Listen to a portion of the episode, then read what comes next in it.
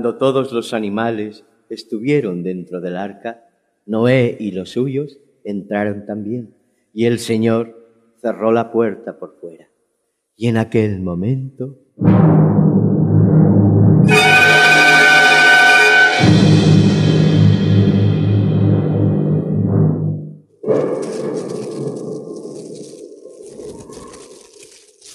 Las cataratas del cielo se abrieron de par en par y sus aguas cubrieron la tierra.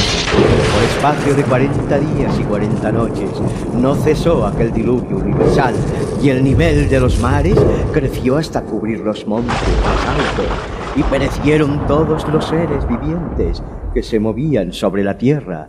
Solo Noé y su esposa y sus hijos y las esposas de sus hijos con todas las bestias que entraron con ellos en el arca flotaban sobre las olas esperando que el diluvio cesara.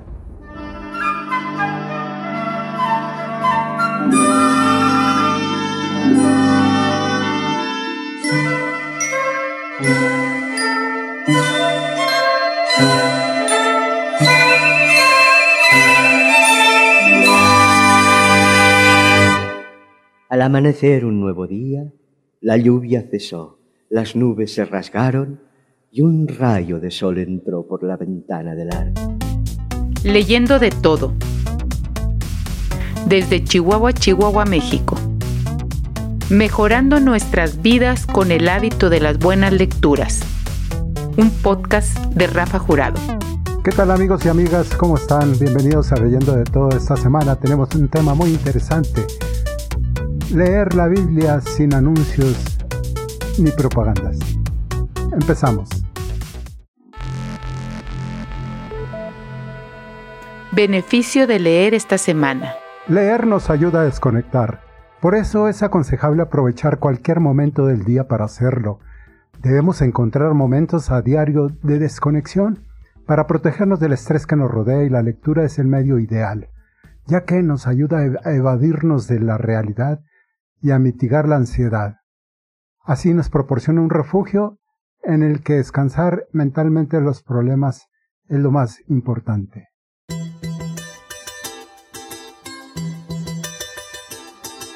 Es el libro más leído, el más traducido a otros idiomas.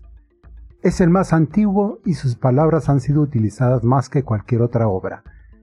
Me refiero a la Biblia.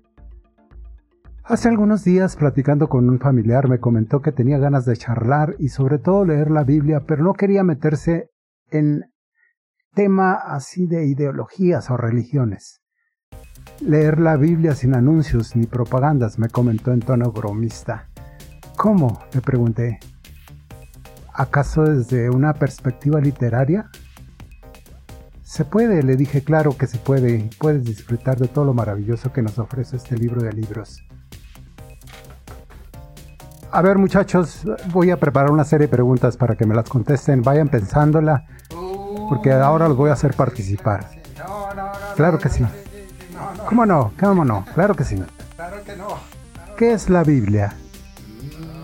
Para aquellos que aún no lo saben, se trata de un compendio de libros religiosos escritos por diferentes autores en diferentes tiempos y que de acuerdo a los creyentes está inspirado por Dios.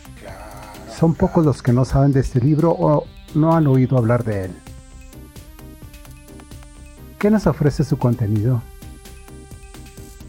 En resumen, podemos encontrar elementos históricos, elementos milagrosos y elementos literarios. Sin embargo, la mayoría de los que se acercan a su lectura buscan una ayuda espiritual, apoyo para la fe y alimentación para el alma. Desde el punto de vista literario y cultural, la Biblia se divide en dos partes llamadas Antiguo y Nuevo Testamento.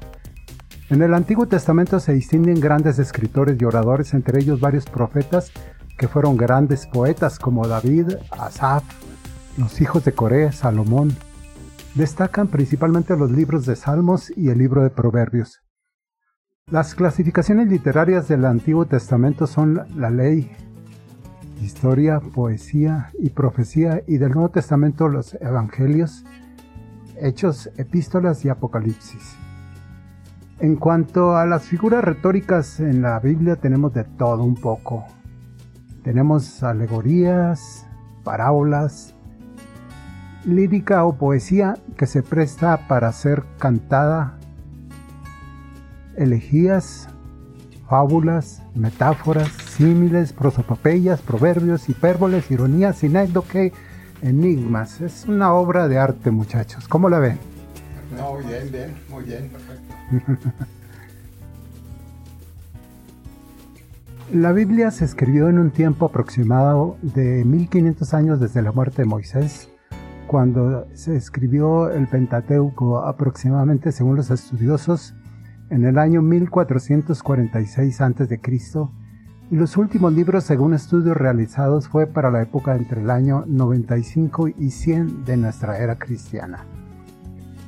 La forma en que fue escrita en sus inicios era a mano por los llamados escribas quienes elaboraban papiros o pergaminos. Algo muy interesante y que será material para otro episodio son sus diferentes interpretaciones, que da para comentar bastante y que no es asunto de esta ocasión. ¿Quiénes fueron los autores? Todos los autores son hebreos, a excepción de Lucas, que era griego, y provenían de todas las clases sociales, exhibiendo diferentes grados de cultura y preparación.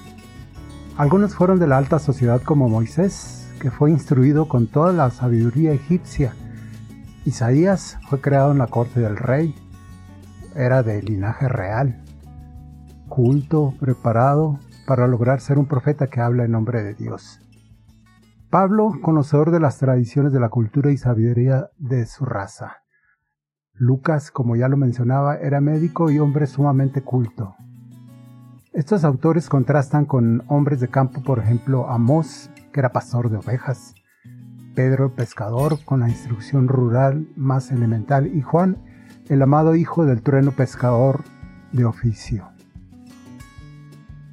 Considerada como la más importante historia narrada en la Biblia, se considera la vida de Jesús y sus enseñanzas. Entre las historias que más me cautivaron desde pequeño están, a ver muchachos, a ver cuáles historias recuerdan de la Biblia. A ver, vamos a participar. El arca de Noé, eh, tramposo. Ah, que no se vale. no se vale. Las plagas de Egipto. Claro que sí. A ver, tú. Sansón. Sí, de, de la.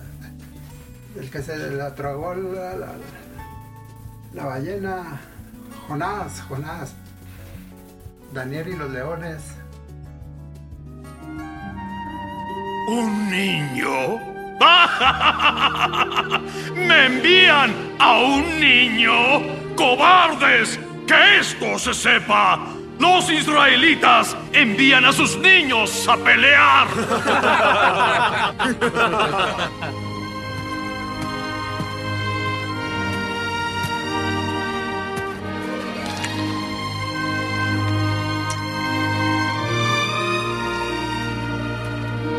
¿Qué crees que soy? ¿Un perro que saldrá corriendo al ver un palo? ¡Soy Goliat! ¡El más grande de los filisteos! Hoy Jehová te entregará en mis manos. Muy bien. He esperado 40 días para derramar la sangre de un israelita. Muy bien puede ser la tuya.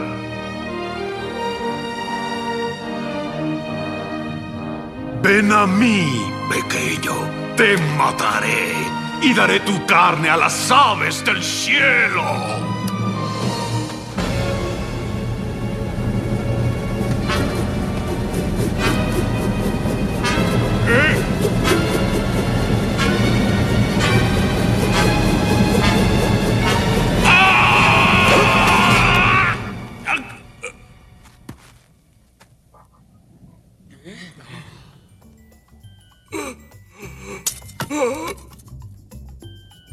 Bueno, eso es todo por esta ocasión, amigos. Te recuerdo que puedes seguirnos en nuestras redes sociales. En Twitter, arroba leyendo guion bajo de todo. En Facebook, arroba Rafael Jurado Escritor. En Instagram, arroba leyendo de todo. O si prefieres enviarnos un correo, hazlo, lo puedes hacer a través de cafecine y letras arroba gmail.com. Nos vemos.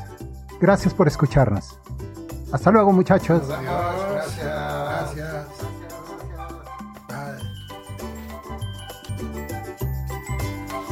Y recuerda, seguimos, leyendo, de todo.